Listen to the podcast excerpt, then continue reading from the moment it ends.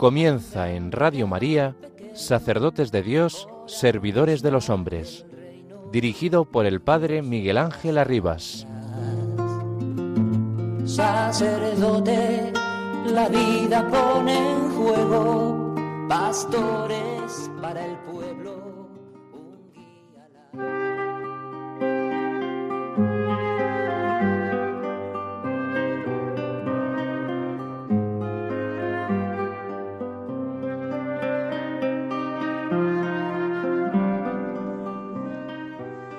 ¿Quién hay capaz, Señor, de penetrar con su mente una sola de tus frases? Como el sediento que bebe de la fuente, mucho más es lo que dejamos que lo que tomamos, porque la palabra del Señor presenta muy diversos aspectos según la diversa capacidad de los que la estudian.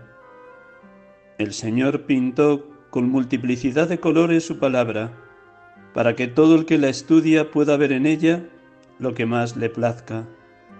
Escondió en su palabra variedad de tesoros, para que cada uno de nosotros pudiera enriquecerse en cualquiera de los puntos en que concentra su reflexión.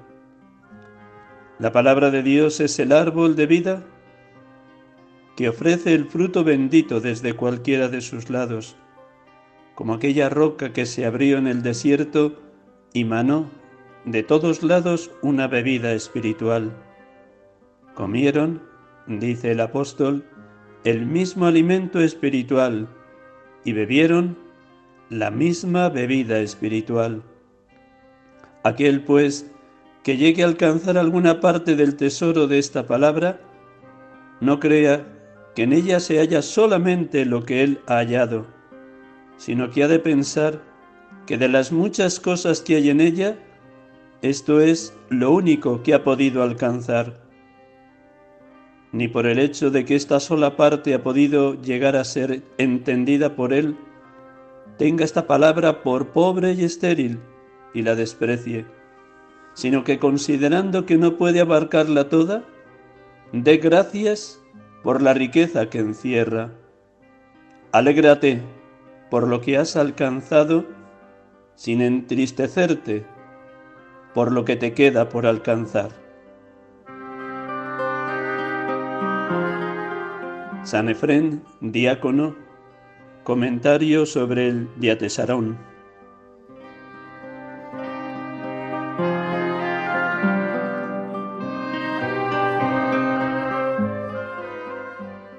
Buenas tardes, hermanos y amigos de Radio María. Les acompañamos en esta tarde de domingo en este programa habitual, sacerdotes de Dios, servidores de los hombres, en el deseo de que todos ustedes oren más y más por la santidad de los sacerdotes y seminaristas. Todos nos necesitamos en el seno de la Madre Iglesia. Las distintas vocaciones, carismas, dones son para el bien común.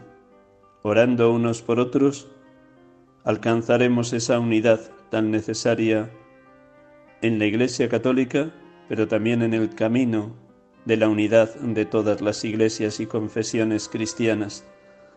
Porque sin duda, como vengo insistiendo en los últimos domingos, Jesucristo sigue orando con la oración sacerdotal delante del Padre. Padre, que todos sean uno, como tú y yo somos uno, para que el mundo crea. Qué importante es para todo bautizado, laico, consagrado, consagrada, sacerdote, la meditación asidua de la palabra de Dios, el alimento que nos ofrece nuestro Señor en esta fuente inagotable de vida que es la buena noticia de la salvación. También esta tarde vamos a reflexionar un rato sobre la importancia del silencio, la soledad, el encuentro con Cristo, la disponibilidad completa a la voluntad del Padre en la vida de todo presbítero. Las palabras que luego comentaré, ceñidas a la vida de un presbítero, son válidas para cualquier bautizado, cuanto más para aquellos que tenemos la misión concreta de ser pregoneros de la buena noticia de la salvación, para que hagamos muy nuestra esa exclamación de nuestro Señor Jesucristo, de la abundancia del corazón habla la boca. Hacemos un momento de silencio para comenzar el programa proclamando un fragmento del Evangelio de hoy en este sexto domingo del tiempo ordinario y luego oramos sencillamente a la luz de lo que la palabra de Dios hoy nos ofrece. Un instante en silencio para que la proclamación de la palabra cale en lo más profundo de nuestro ser. Lámpara es tu palabra para mis pasos, luz en mi sendero, dice el salmista.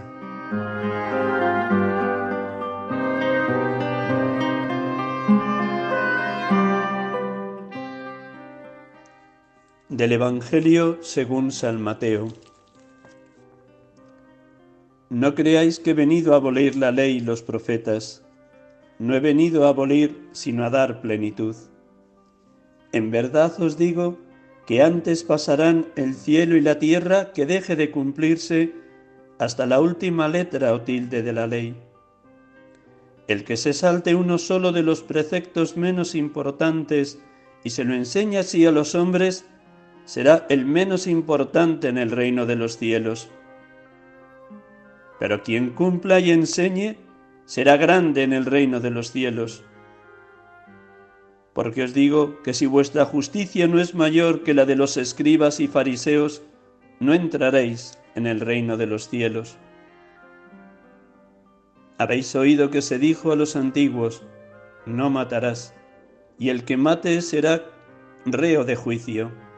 Pero yo os digo, todo el que se deja llevar de la cólera contra su hermano será procesado. Y si uno llama a su hermano imbécil, tendrá que comparecer ante el Sanedrín.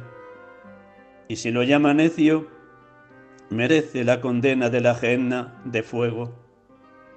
Por tanto, si cuando vas a presentar tu ofrenda ante el altar, ¿Te acuerdas allí mismo de que tu hermano tiene quejas sobre ti? Deja allí la ofrenda ante el altar y vete primero a reconciliarte con tu hermano. Y entonces vuelve a presentar tu ofrenda. Con el que te pone pleito, procura arreglarte enseguida, mientras vais todavía de camino. No sea que te entregue al juez y el juez al alguacil y te metan en la cárcel en verdad te digo que no saldrás de allí hasta que hayas pagado el último céntimo.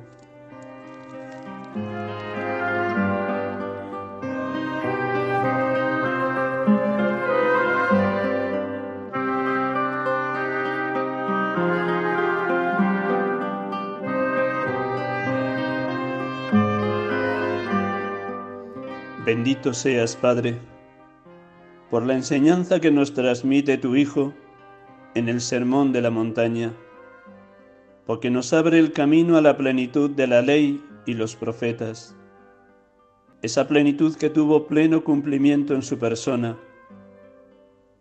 en aquello que tú, Padre, ya inspiraste a los que elegiste como profetas y precedieron a Jesús en la historia de la salvación.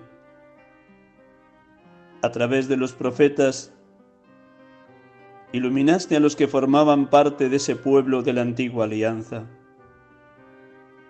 Gracias, Padre, porque Jesús, en fidelidad a tu voluntad divina, nos invita a ser fieles también a los preceptos menos importantes, para que a su vez nosotros enseñemos a otros a entrar en el dinamismo del reino de los cielos.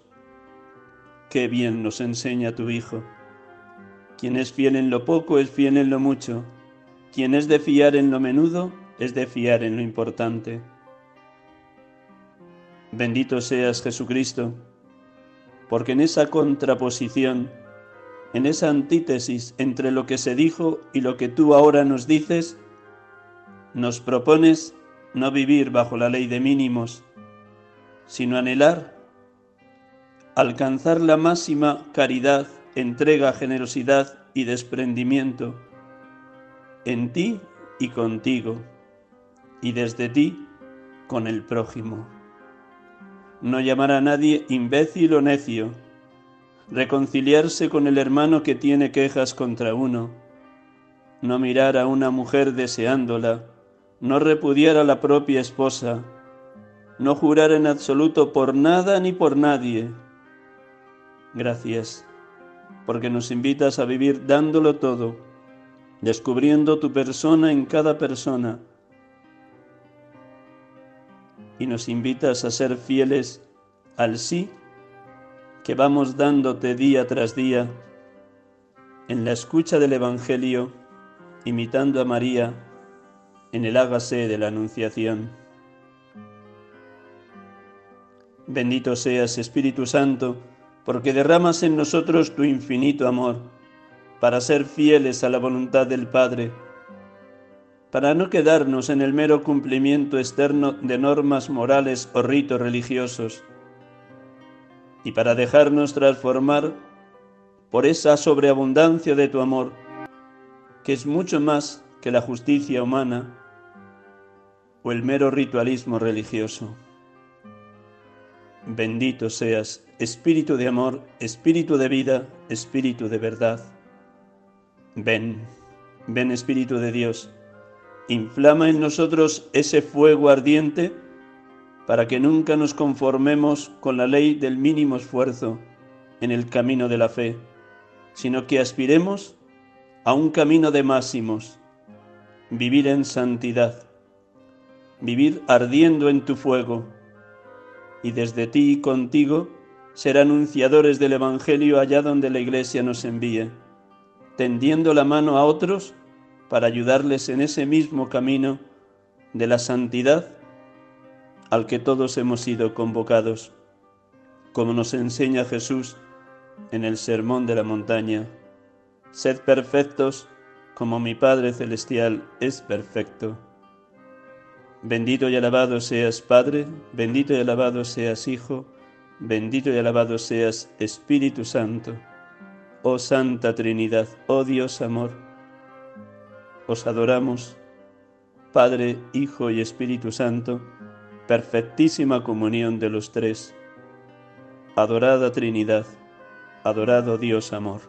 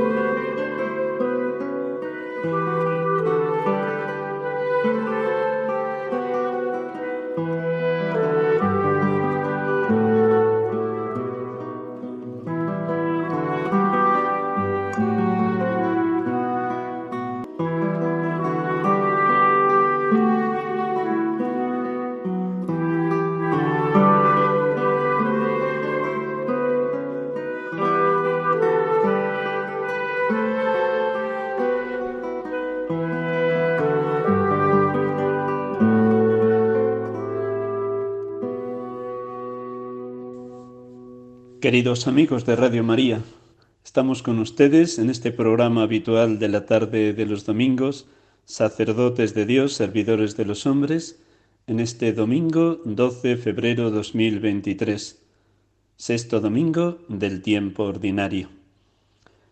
Hemos iniciado el programa con la lectura de un fragmento de San Efrén, donde resalta la importancia que tiene la escucha y meditación de la palabra en la vida de todo bautizado, como lugar donde beber el agua viva que es el mismo Cristo que nos habla.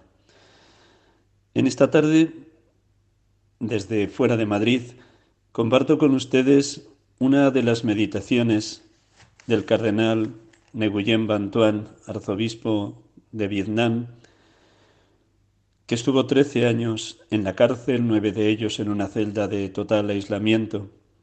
Unos meses antes de morir, impartió unos ejercicios espirituales a sacerdotes que están recogidos en el libro El gozo de la esperanza, último retiro espiritual dado por el cardenal Nguyen Van Tuan. Y quiero traer esta última homilía de esos ejercicios porque en estos días del mes de febrero, en numerosas diócesis de España, los sacerdotes tenemos la dicha de poder participar en ejercicios espirituales unos días de silencio, soledad, escucha de la palabra, encuentro con Cristo, disponibilidad a la voluntad de Dios. Como diría muy bien San Ignacio de Loyola, el fin de los ejercicios es preparar y disponer el ánimo, el alma, para quitar de sí toda afección desordenada, y una vez quitados los apegos desordenados, buscar y hallar la voluntad divina en la disposición de su vida para la salvación del alma. Los ejercicios, como también diría en el número uno San Ignacio, es todo modo de examinar la conciencia, de meditar, de contemplar, de orar vocal y mentalmente y otras espirituales operaciones. Bien saben ustedes cómo los sacerdotes en la hora presente estamos embarcados en numerosas tareas pastorales y cuántas veces ese activismo nos come, nos devora y nos impide ese silencio interior al que estamos llamados para crear el clima, el ambiente propicio que facilite la escucha de la palabra. Oren para que sepamos aprovechar muy bien los días de ejercicios, quienes ya los han hecho o vamos a hacerlos en la próxima semana o en las próximas semanas de febrero o de marzo. Casi siempre que me toca impartir ejercicios comienzo leyendo unas palabras de Santa Teresa de Calcuta, una mujer que dedicaba entre 14 y 16 horas diarias a recoger a los moribundos de las calles de Calcuta, pero que no le faltaba ni un solo día esas cuatro horas diarias de adoración del Santísimo, dos de madrugada de cinco a siete y dos por la noche antes de acostarse de siete a nueve de la noche. Se puede, en medio de tanta actividad, reservar un espacio, un tiempo propicio para estar a solas con quien sabemos nos ama. Ella resaltaba esa importancia del silencio interior como clima, atmósfera, ambiente que propicia una vida interior honda, bella, de tú a tú, como un amigo habla a otro amigo en el diálogo con Jesucristo. Dice Madre Teresa de Calcuta, si aprendemos el silencio, aprendemos dos cosas, la oración y la humildad. No puedes amar si no eres humilde, y no puedes ser humilde si no amas. Dios habla desde el silencio del corazón. No hay silencio si hay cosas dentro. Una verdadera vida interior hace que la vida activa arda con fervor y lo consuma todo. Esto nos permite encontrar a Dios en los rincones más oscuros de los suburbios, en la miseria más triste de los pobres. Nos pone en contacto con el Dios hombre desnudo en la cruz triste, despreciado por todos, varón de dolores, desdeñado como un gusano. Y precisamente por esto tenemos una necesidad tan grande de silencio, el silencio de la humildad, de la caridad, el silencio de los ojos, de los oídos y de la lengua. Sin esto, la vida de oración no existe. El silencio lleva a la caridad y ésta a la humildad. Dios nos habla en el silencio en la oración, en la adoración, en la vida interior. Por esta razón insisto en recomendar el silencio. El silencio de la lengua nos enseña a hablar de Cristo y hace posible que Cristo nos hable. El silencio de los ojos nos permite ver a Dios en todo lo que hacemos. Nuestros ojos son como dos ventanas a través de las cuales Cristo puede entrar en el mundo. A veces debemos tener valor para encerrarnos. Observamos el silencio del corazón como la Virgen María, que lo guardaba todo en su corazón. Las almas orantes son almas acostumbradas al silencio. No, nos no podemos ponernos en presencia de Dios sin entregarnos al silencio interior y exterior. Dios es amigo del silencio. Dios nos habla en el silencio. Tenemos que encontrar a Dios, pero no podemos encontrarlo en el ruido, las distracciones o la agitación. Silencio como lugar, como ámbito, como clima, como atmósfera, donde escuchar la voz de Dios, que constantemente en su palabra, en los acontecimientos, en los santos y en la vida comunitaria, nos está hablando. Pidan para que los sacerdotes que estos días hacemos ejercicios espirituales, entremos de lleno en el ambiente, en el clima del silencio, como ámbito donde Dios nos habla.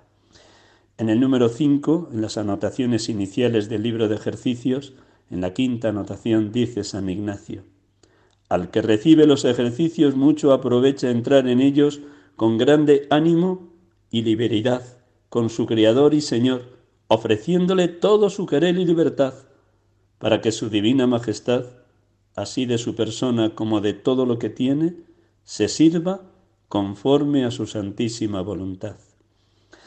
Pues Dios quiera que sepamos zambullirnos de lleno en el clima del silencio. Y desde ahí ofrezco diez palabras que proponía Neguyen Bantuán a los sacerdotes a los que impartió su último retiro espiritual.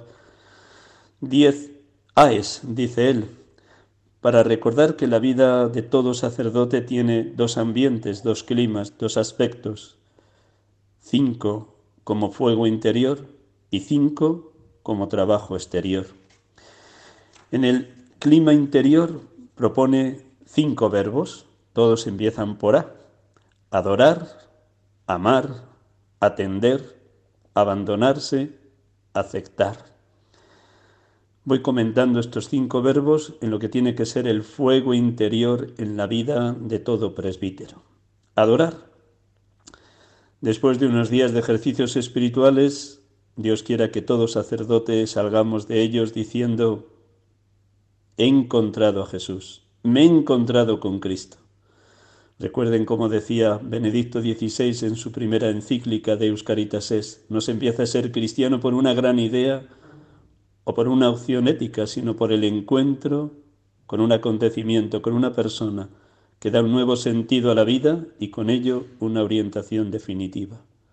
Sí, quienes viven bien ejercicios contemplan el rostro de Cristo en cada una de las escenas que se les ha ofrecido a contemplación.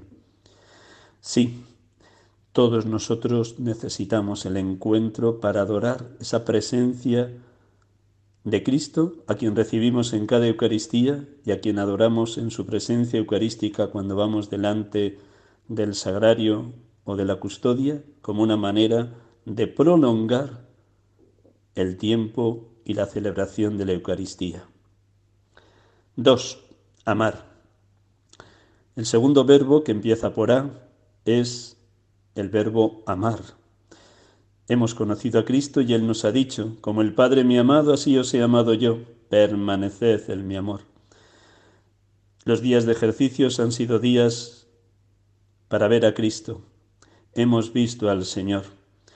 Esa es la alegría que tenemos que sentir todos los que dedicamos cinco, siete o ocho días al silencio, al encuentro con Cristo, el sabernos amados, como dice la primera carta de Juan en esto consiste el amor, no en que nosotros hayamos amado a Dios, sino que Él nos amó y nos envió a su Hijo como víctima de propiciación por nuestros pecados. El amor de Cristo sacudió a Pablo cuando se encontró con él a las puertas de Damasco y pasó de ser perseguidor de los cristianos a anunciador del Evangelio entre los gentiles. El fuego de Cristo tiene que arder en el corazón de todo apóstol, de todo presbítero, un amor que nos quema por dentro, como dice el propio Jesús. He venido a traer fuego a la tierra y cómo me gustaría que ya estuviera ardiendo. Fuego de amor porque nos ama, como diría San Juan de la Cruz, con una llama de amor viva. Oh llama de amor viva que tiernamente hieres en mi alma en el más profundo centro, pues ya no eres esquiva, acaba ya si quieres, rompe la tela de este dulce encuentro. Que nos encontremos en la oración, en el silencio, con el Dios amor, que no deja de amarnos ni un solo instante. Tercer verbo, porá, atender. Todo sacerdote tiene que estar a la escucha de la palabra. Primero, atender a Dios en ese tiempo diario de meditar la palabra imitando a la Virgen María. María conservaba todas las cosas meditándolas en su corazón. No podemos hablar de Dios si antes no le hemos escuchado atentamente en el silencio, en la oración, en la meditación asidua y familiar de la palabra. Igual que en tiempos de Jesús, las multitudes querían escucharle porque lo que brotaba de sus labios lo había vivido en la íntima comunión con el Padre, así también los sacerdotes hemos de hacer muy nuestra la exclamación de Jesús, de la abundancia del corazón habla la boca. Y para que abunde el corazón hemos de escuchar en el silencio al Señor, una escucha que toque nuestra conciencia, que nos forme según los pensamientos y los sentimientos de Cristo. Hemos de adquirir la mente de Cristo, que diría San Pablo, para luego tener los mismos sentimientos de Cristo Jesús. Si escuchamos a Dios, si le escuchamos en lo más íntimo de nuestro ser, Él irá educando nuestra conciencia y nuestro corazón. Cuánto necesitamos los presbíteros ser fieles a nuestra conciencia y no dejándonos arrastrar por la mundanidad atender a Dios para luego atender al prójimo, a los demás, al hambriento, al sediento, al emigrante, al forastero, al afligido, al enfermo, al encarcelado, al que se siente completamente solo. En la medida que nos ponemos a la escucha de la palabra, escucharemos también el gemido y el grito de los que sufren, de los más pobres de la tierra. El presbítero como servidor de los demás en nombre de Cristo, ha de prestar su vida a los que le rodean. Cuarto verbo, porá, abandonarse. Si estamos encendidos en el fuego del Espíritu, si realmente hay una llama de amor viva en lo más íntimo de nuestro ser, seremos capaces de abandonarnos en las manos de Dios como Jesús, en la última de las siete palabras de la cruz. Padre, a tus manos encomiendo mi espíritu. Él nos ama, no por nuestros méritos, logros, hazañas o conquistas, no por nuestras acciones pastorales o por nuestra dedicación a los demás, no por nuestras cualidades humanas o por nuestras virtudes cristianas. Nos ama porque somos hijos, hijos adoptivos en el Hijo amado. Dejémonos amar. La vida se resume solo en estos dos verbos, dejarse amar dejarse amar, dejarse amar. Como el Padre me ha amado, así os he amado yo. Permaneced en mi amor. Y quien permanece en el amor de Cristo se abandona en las manos del Padre, como Cristo se abandonó en la cruz. Ya durante su vida había dicho repetidas veces, mi alimento es hacer la voluntad del que me ha enviado y llevar a término la obra que me encargó. Abandonarse en las manos de un Padre que cuida de sus hijos, especialmente de sus presbíteros. Quinto verbo en ese fuego interior, aceptar. Aceptar nuestra limitación, aceptar nuestra finitud, nuestra vulnerabilidad, aceptar que somos pequeños, débiles, pecadores, miserables, pero a la vez inmensamente agraciados de ser bendecidos por Dios, bendecidos por haber sido llamados, elegidos y consagrados para el ministerio sacerdotal. Aceptar que todo viene de Dios, que incluso cuando lo podemos pasar peor, que cuando una espina de Satanás se nos clava en la carne, podremos escuchar como San Pablo, Te basta mi gracia, te basta mi gracia, te basta mi gracia. La fuerza se realiza en la debilidad. En nuestras ocupaciones, luchas, dificultades, éxitos o fracasos, si nos dejamos llevar por la fuerza y el fuego del Espíritu y por la verdad de la palabra, Él nos capacitará para abrazar la cruz de cada día. Desde el fuego del Espíritu y la verdad de la palabra, aceptaremos con gozo la cruz que nos toque llevar. Nunca la prueba superará nuestras fuerzas. Si todo viene de Dios, Él sabe lo que más nos conviene en cada momento. Cinco verbos en la vida de un presbítero en el fuego interior. Adorar, amar, atender, abandonarse y aceptar.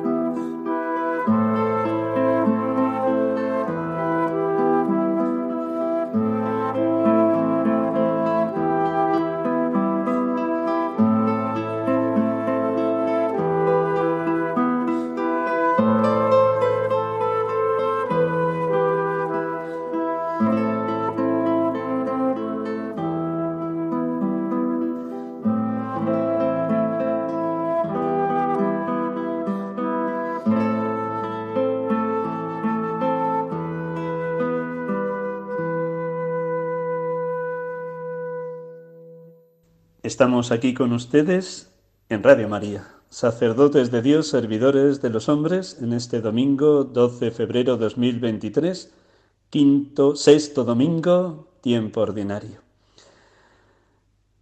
He comenzado comentando la necesidad que tenemos todos los presbíteros de unos días de ejercicios espirituales. En estos tres meses de inicio de curso, Enero, febrero y marzo suelen ser momentos propicios para reservar cinco o siete días de silencio, soledad, encuentro con Cristo, disponibilidad a la voluntad del Padre, para luego ser lanzados al servicio pastoral allí donde la Iglesia nos envía. Y voy comentando a mi manera diez verbos, diez AES, que dejó como testimonio final el cardenal Neguyen Bantuan en el último retiro espiritual que dio a sacerdotes unos meses antes de morir.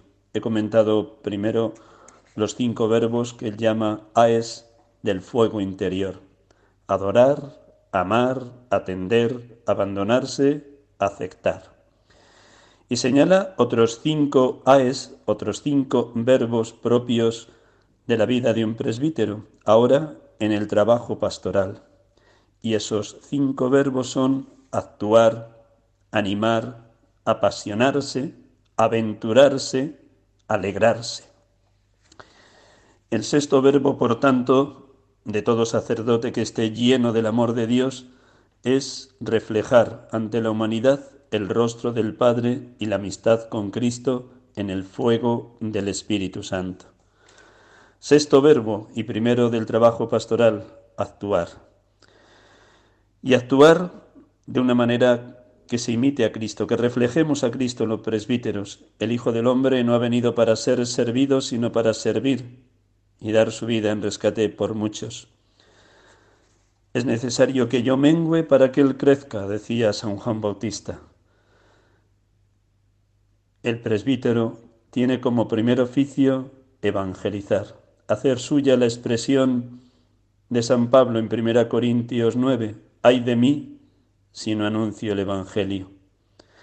Todo lo hago por la causa del Evangelio, decía también, actuar reflejando a Cristo, ser testimonio de la caridad pastoral de Cristo.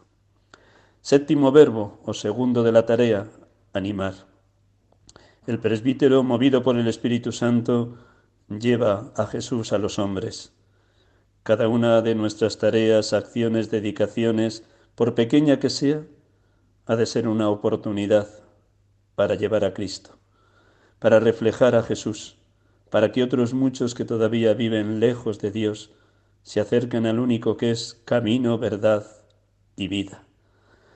De la misma manera que en el día del Corpus Christi en las custodias que pasean por las calles de las ciudades se muestra a Jesús Eucaristía, así también todo presbítero tiene que ser un ostentorio de Cristo. ¿Está o no está en nosotros la presencia vivísima del resucitado? ¿Está o no está dentro de nosotros Jesús Eucaristía al que hemos comulgado dentro de la Eucaristía? Esa procesión del día del Corpus ha de ser una imagen viva de cómo hemos de llevarle también nosotros a los demás, especialmente a los que sufren, están solos o son explotados o deprimidos. Apasionarse, el tercer verbo de la tarea pastoral o el octavo en la vida de un presbítero es apasionarse. Esto nos recuerda que el presbítero tiene que ser un hombre lleno de Dios, lleno del amor de Dios, lleno del fuego divino. No nos pueden ver vacíos, o rutinarios, o mecánicos, o tibios, o mediocres. No. El presbítero en su celibato es un hombre enamorado de Cristo que se deja enamorar de Cristo. Me sedujiste, Señor, y me dejé seducir, dice el profeta Jeremías. Hemos de ser hombres verdaderamente apasionados con la misión que se nos ha pedido hacer las veces de Jesucristo cabeza y pastor de su pueblo. Una pasión que se muestra cuando rezamos el Padre Nuestro, cuando rezamos el Gloria en Eucaristía de los domingos, o cuando buscamos incansablemente las personas que viven lejos de Dios, porque hacemos nuestra la pasión de Cristo. Dios quiere que todos los hombres se salven y lleguen al conocimiento de la verdad. Pasión por Dios, pasión por la humanidad. Esta es la pasión de todo presbítero. Todo lo puedo en aquel que me conforta, dirá San Pablo cuando se presenten dificultades en nuestra lucha de cada día. En el Padre nuestro rezamos, santificado sea tu nombre, venga tu reino. Hemos de hacer viva estas dos peticiones del Padre nuestro, porque también llevamos muy dentro esa otra petición. Hágase tu voluntad en la tierra como en el cielo. Si Jesús comenzó su vida pública pregonando la llegada del reino, así nuestra vida de presbíteros ha de pregonar que Cristo está en medio de la humanidad, como decía el Evangelio del domingo pasado, Vosotros sois la luz del mundo, no se enciende una lámpara para ponerla debajo del celemín, sino en lo alto del candelero. Alumbren así vuestras buenas obras para que den gloria a vuestro Padre que está en el cielo. Los presbíteros hemos de ser hombres de Dios, enamorados de Cristo, fascinados por la palabra, encendidos en el fuego del Espíritu, para que llevemos a los demás el pan de cada día, el pan material a quien lo necesite para comer, pero sobre todo el pan del cielo, el pan que es Cristo vivo. Quien come mi carne y bebe mi sangre tiene vida eterna y yo lo resucitaré en el último día. Mi carne es verdadera comida, mi sangre es verdadera bebida. Quien come mi carne y bebe mi sangre, habita en mí y yo en él. Hemos de orar con muchísima fe cada día el Padre nuestro, los presbíteros, para que digamos con toda confianza, no nos dejes caer en la tentación y líbranos del mal. El cuarto verbo de la tarea pastoral es aventurarse el noveno en la vida de un presbítero, aventurarse. Quien vive en radicalidad el seguimiento de Cristo no tiene miedo a ser un aventurero del Evangelio, a ser un itinerante de pueblo en pueblo, de ciudad en ciudad, de parroquia en parroquia, de grupo cristiano en grupo cristiano, no donde tú eliges, sino donde Dios a través del obispo te envía, para que nunca nos creamos propietarios de ninguna persona, grupo, movimiento o parroquia o realidad eclesial, sino que sepamos vivir como propone Cristo. Dad gratis lo que habéis recibido gratis.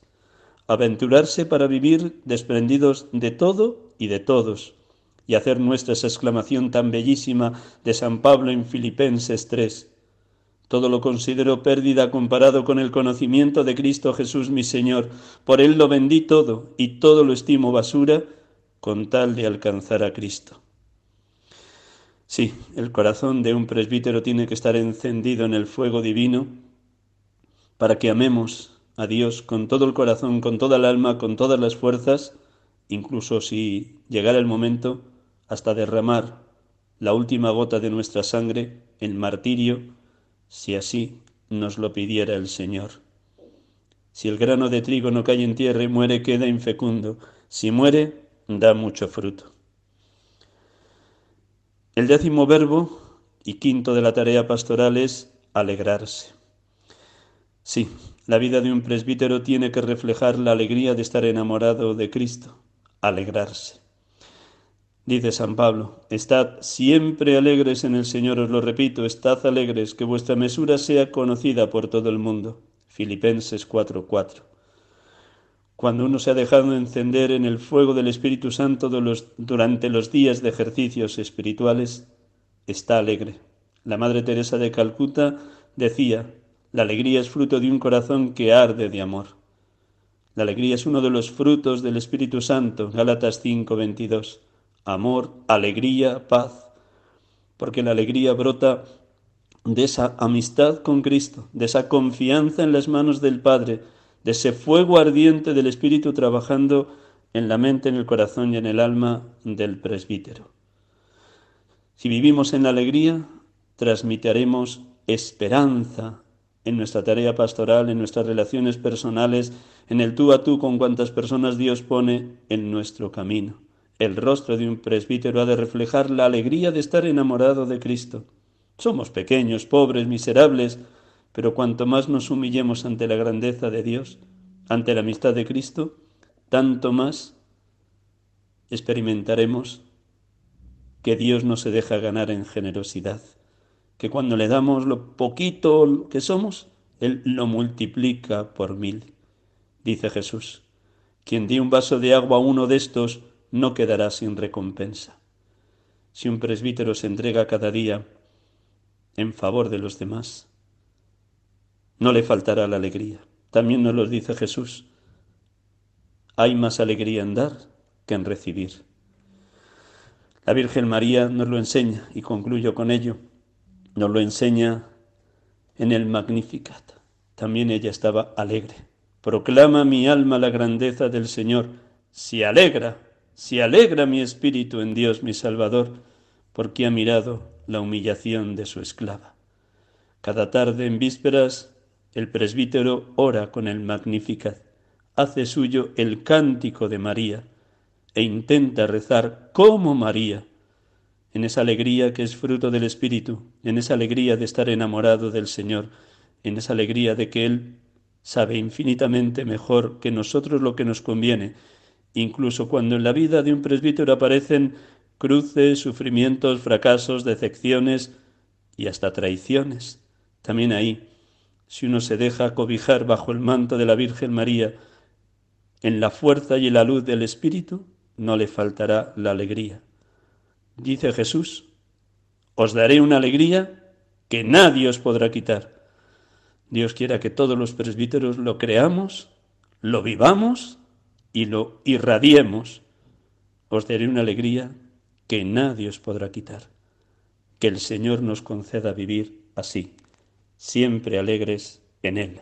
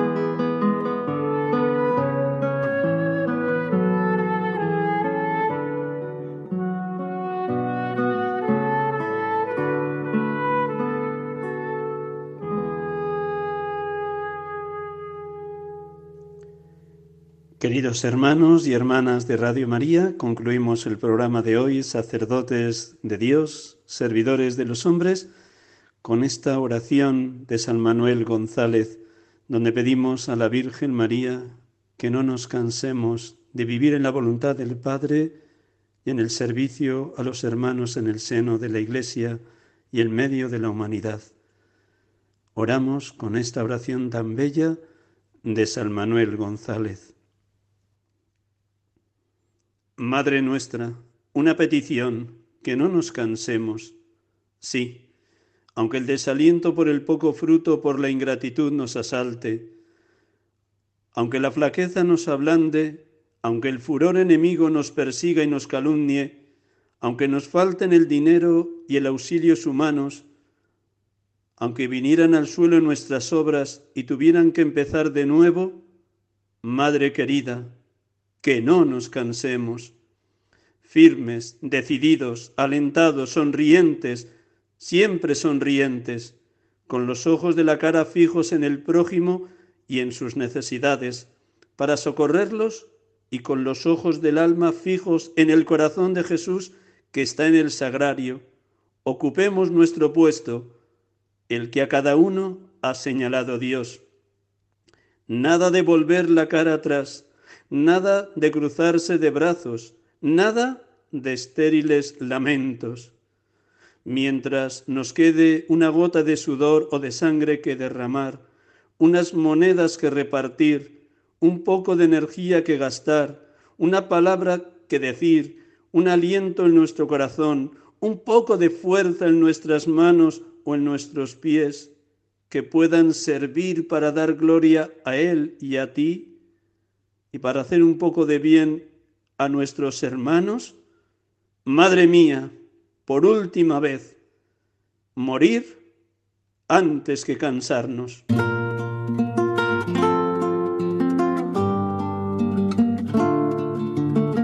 Buenas tardes, buen domingo, buena semana, que Dios les bendiga.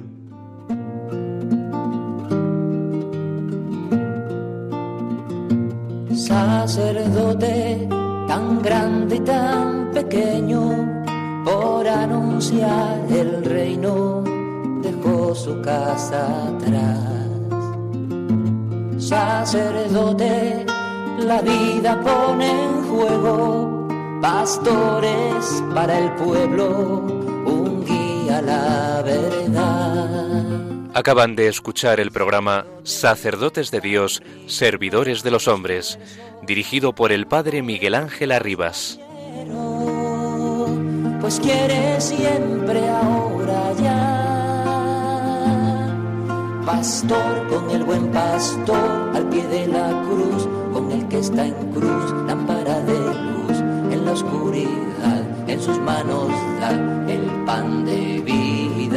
Pastor con el buen pastor al pie de la cruz, con el que está en cruz, lámpara de luz en la oscuridad, en sus manos